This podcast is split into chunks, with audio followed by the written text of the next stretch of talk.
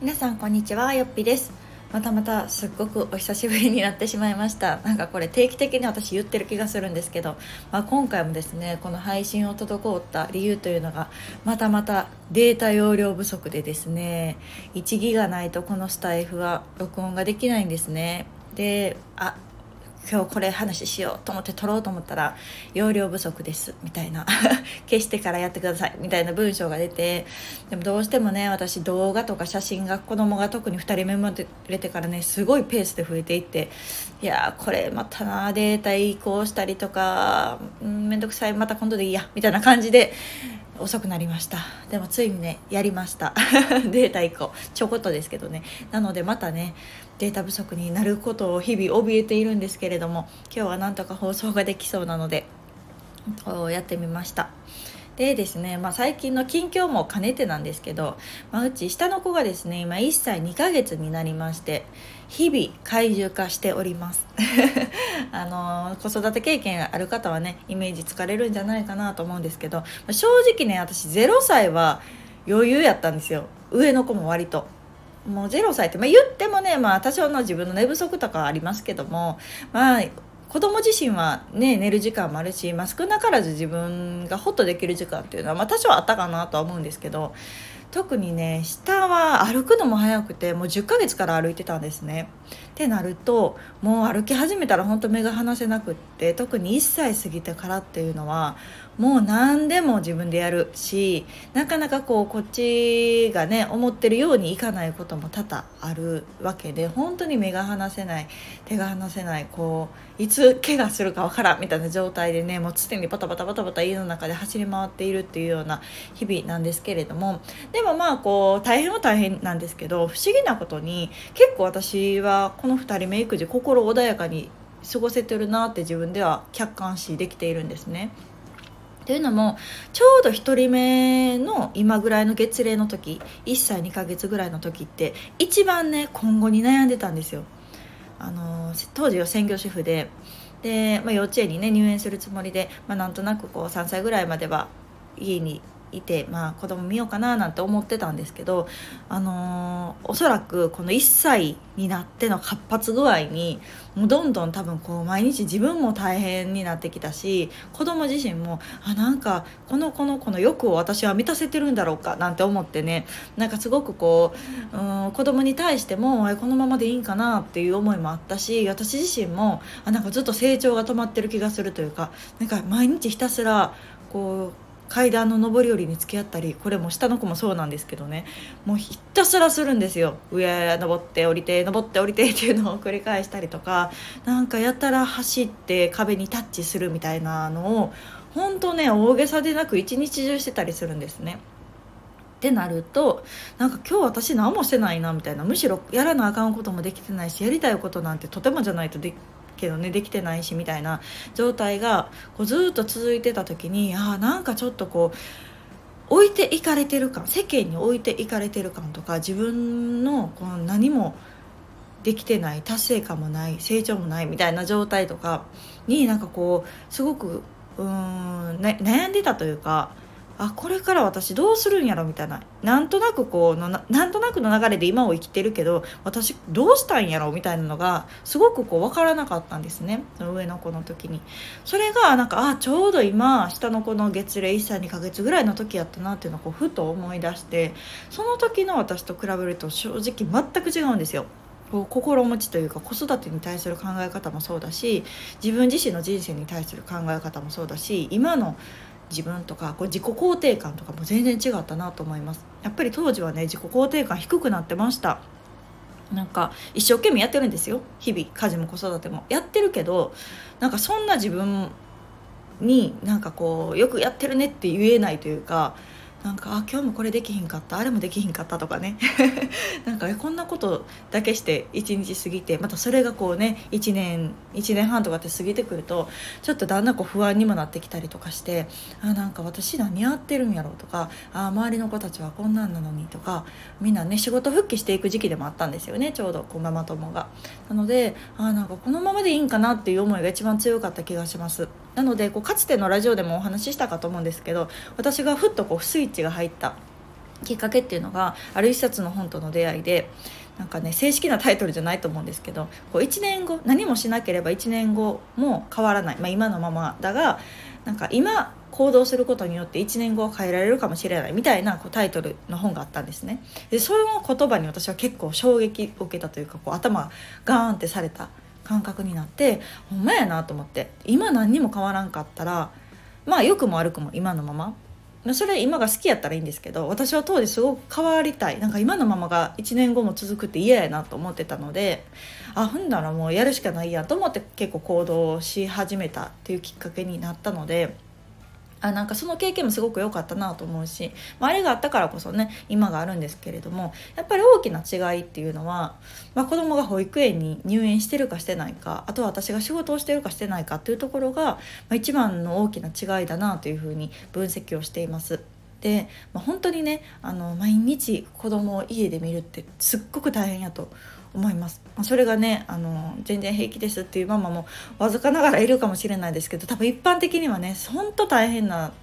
ことなんですよ。それをされている本当に専業主婦ママの方たちはもうめちゃくちゃ自分を褒めていいと思うしもっとこう周りからも褒められるべきだと思うんですけどそれぐらいこう何て言うんだろうな神経を使うというか24時間神経を使って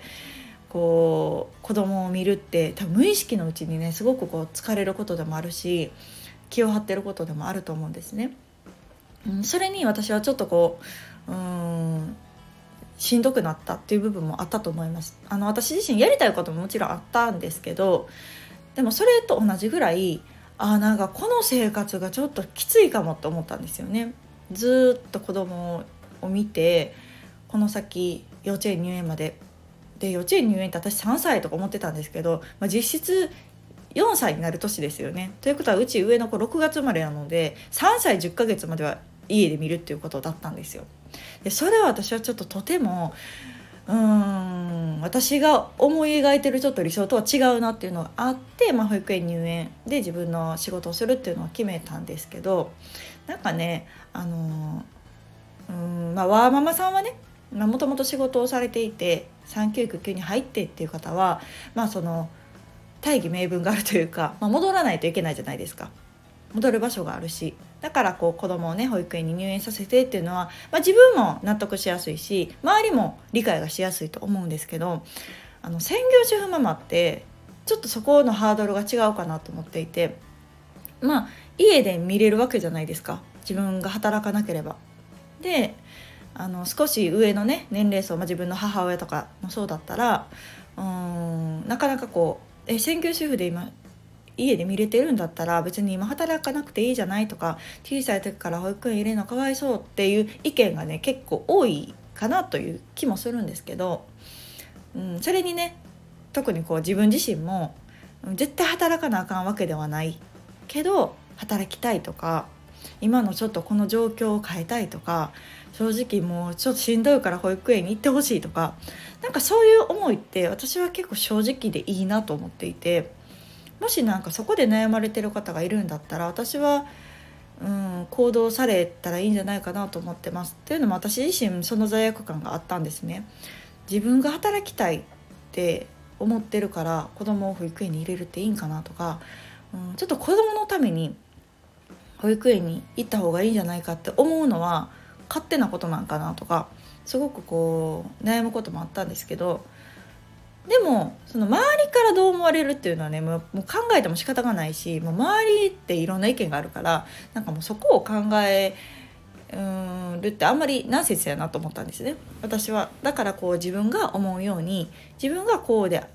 ありたいとか自分としてはこれが正しいと思うっていうのを、まあ、その時時点ではね正しいかどうか分かんないけどでもこううん、自分にとってはベストかもしれないと思うことをとりあえずやってみるでその後ベストだったとこれで良かったと思う行動を自分が取るべきっていうのを、うん、思ってその時はこうグラグラですけどね心グラグラな部分もあるけど、うん、でも決断をしたわけです。なのでそう今日何が言いたいかというともしねあの今子育てがちょっとしんどいなとか毎日私専業主婦やけどこの先何年も家で見れるかなとかなんかそういうちょっと不純かなって思うかもしれない動機でも私はいいと思うんですよ。こうある意味子育てとかこういういざ子供が生まれてみて初めてこう自分の人生について考える人もたくさんいると思うし私自身もそうでした。まさかこうフリーランスになるなんて思ってもないし家で働くなんて考えたこともなかったけどやっぱり子供が生まれて自分の考え方価値観が変わった時にその時の自分にとってこうベストである。それが世間とはうん多少ずれてるかもしれないし世間からしたらなんかえって思われるかもしれないけどうん、でも今ね別にこう保育園に通って私も仕事をした時になんかこう変に言ってこられることもないし、うん、皆さん別に私の経緯を知ってるわけでもないしですごく我が家にとっては良かったんですね。で何より子供がすごい楽しそうだしなんかすごく生き生きして保育園で学んでることもたくさんあったのでもちろんねその後幼稚園に入園してたとしてもまあまあ良かったと思うんですよ。まあ、どっちでも良かったからうん、保育園に入園でもよかったなっていうのが今の結論かなと思うし当時の私の状況を今の私が見るとあ絶対この選択して正解だよって言えるぐらい、うん、よかったなというふうに思っています。なので、まちょうど今保育園の入園申し込み時期がね多分11月12月とかですごく今迷ってるママも多いと思うんです。なんか一旦決意したけど迷ってたりとかね、うん、申し込みたい気持ちはあるけどやっぱりな親の目がなとか夫の目がなとか周りの目がなとかいろいろ考えてやっぱやめようかなと思ってるママもいるかもしれないんですけど、うん、私としてはもう自分のしたいようにしたらいいという、うん、今の意見かなと思います。なんとなくこのタイミングで伝えたいなと思ったし、うん、やっぱそうじゃないと自分自身ね、やっぱあの時こうしとけばよかったとか子供のためにって思ってても実はそれが子供のためじゃないかもしれんしね。そうやってずっと暗い顔して自分がイライラして子育てしてたらじゃあそれはこね、子供のためなのかっていうとねちょっと疑問だったりすると思うのでやっぱり、うん、自分にとってベストな道を選ぶっていうのは、うん、一つの選択肢としていいと思うし子供は柔軟です。本当に。あの子供にとってなんで私とべったりおるのが一番と思ってたんやろって今になったら思うぐらいね保育園大好きなのでうんなんか悩んでるママがいれば少しでも私の経験が届けばいいなと思って今日はお話をさせていただきました。皆さん頑張ってます。本当に頑張ってる。専業主婦のママも仕事をしながらのママももうみんなすごく頑張ってるので少しねもう自分に甘く他人にも甘くあのゆるく楽しく生きていけるのがベストかなと思うのでなんかそんな考え方でね人生を選んでいってもいいんじゃないでしょうかというお話でした。では次回の放送をお楽しみに。さよなら。